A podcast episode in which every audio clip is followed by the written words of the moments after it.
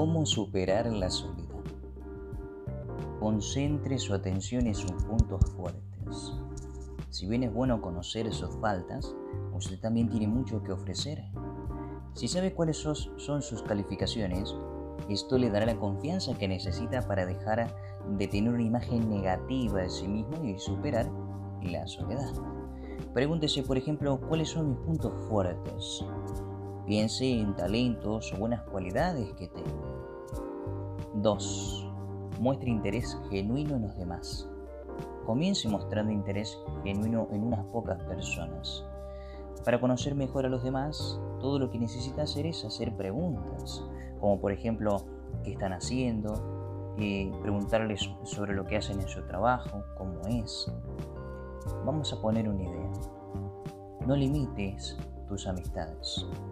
Algunas de las mejores amistades mencionadas en la Biblia fueron entre personas mayores, como Ruth y Noemí, David y Jonatán, Timoteo y Pablo. Estos personajes bíblicos tenían diferencias en sus edades y aún así eran amigos. Recuerde también que conversar es intercambiar opiniones, no un monólogo. Todo el mundo aprecia a los buenos oyentes.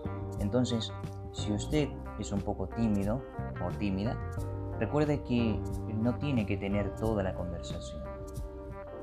Punto número 3. Mostrar más compasión por los demás.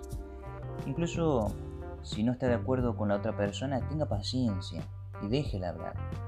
Hable de temas en los que estén de acuerdo. Si cree que tiene que estar en desacuerdo con algo, hágalo con calma y delicadeza. Vamos a poner una idea. Hable con los demás de forma que quiere que hablen con usted.